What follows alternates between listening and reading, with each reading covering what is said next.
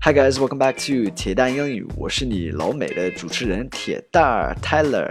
本节目文本和生词短语在公众号“铁蛋英语”同步推送，欢迎关注。Hey guys, welcome back. Apologies first for not sending this lesson out yesterday. I had a really bad fever yesterday. Got up to 38.5 degrees and I still have a fever, but I'm feeling much better today. So Sorry for the delay，呃，先向大家道个歉哈，昨天没发出这个课，就是昨天发烧了三十八点五度，然后现在发烧，但是就是没那么严重了，强一点了。So today's lesson is a culture lesson about personal space or elbow room. Uh, this topic is certainly a culture difference between China and America. So I hope you enjoy it and learn something from today's lesson. 今天要讲的话题是关于个人的空间。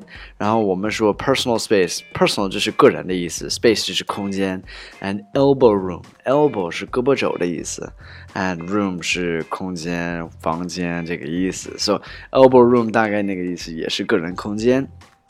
在中国和美国，这个肯定是一个文化差异.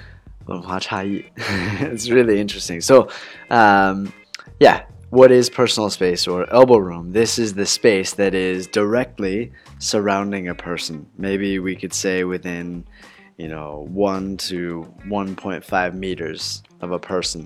这个就是个人的空间，就是啊，离你有个一米或者是一点五米的距离吧。 差不多 that that's like what I would say is like that's my personal space, right? Away from my body. So the culture here, this is an area that I see is frustrating for foreigners when coming to China and is surprising for Chinese people when they go to America. 这方面，我就是觉得，就是外国人来中国的时候，很明显的一个地方，就是让他们不舒服的一个地方。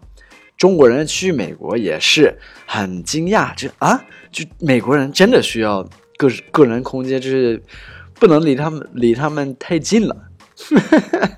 uh, some examples in China would include waiting in lines or eating in a cafeteria, or eating in a small restaurant, um, or other small locations like that.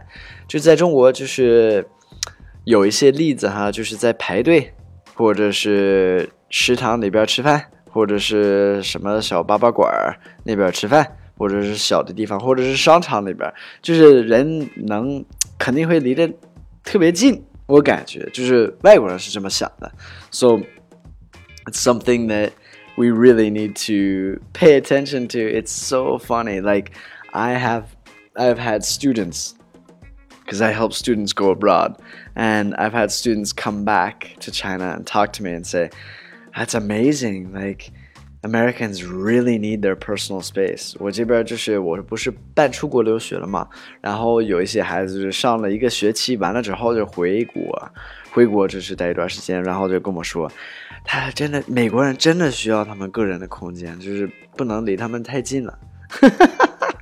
we also oh this makes me think of another word we say safe bubble this is my bubble or personal bubble my bubble 我的泡泡 all right.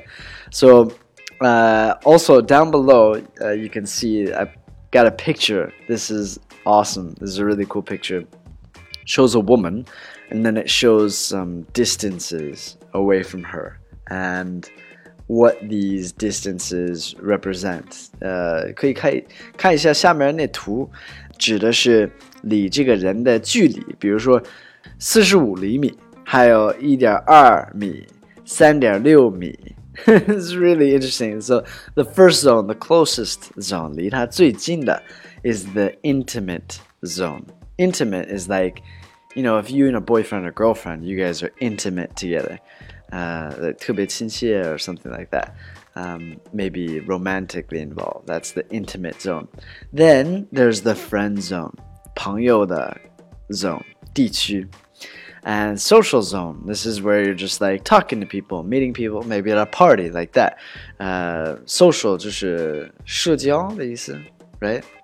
Uh, zone 地区 and then audience zone. So this is like the furthest away audience 就是观众的意思。So like if you're giving a speech or something like that.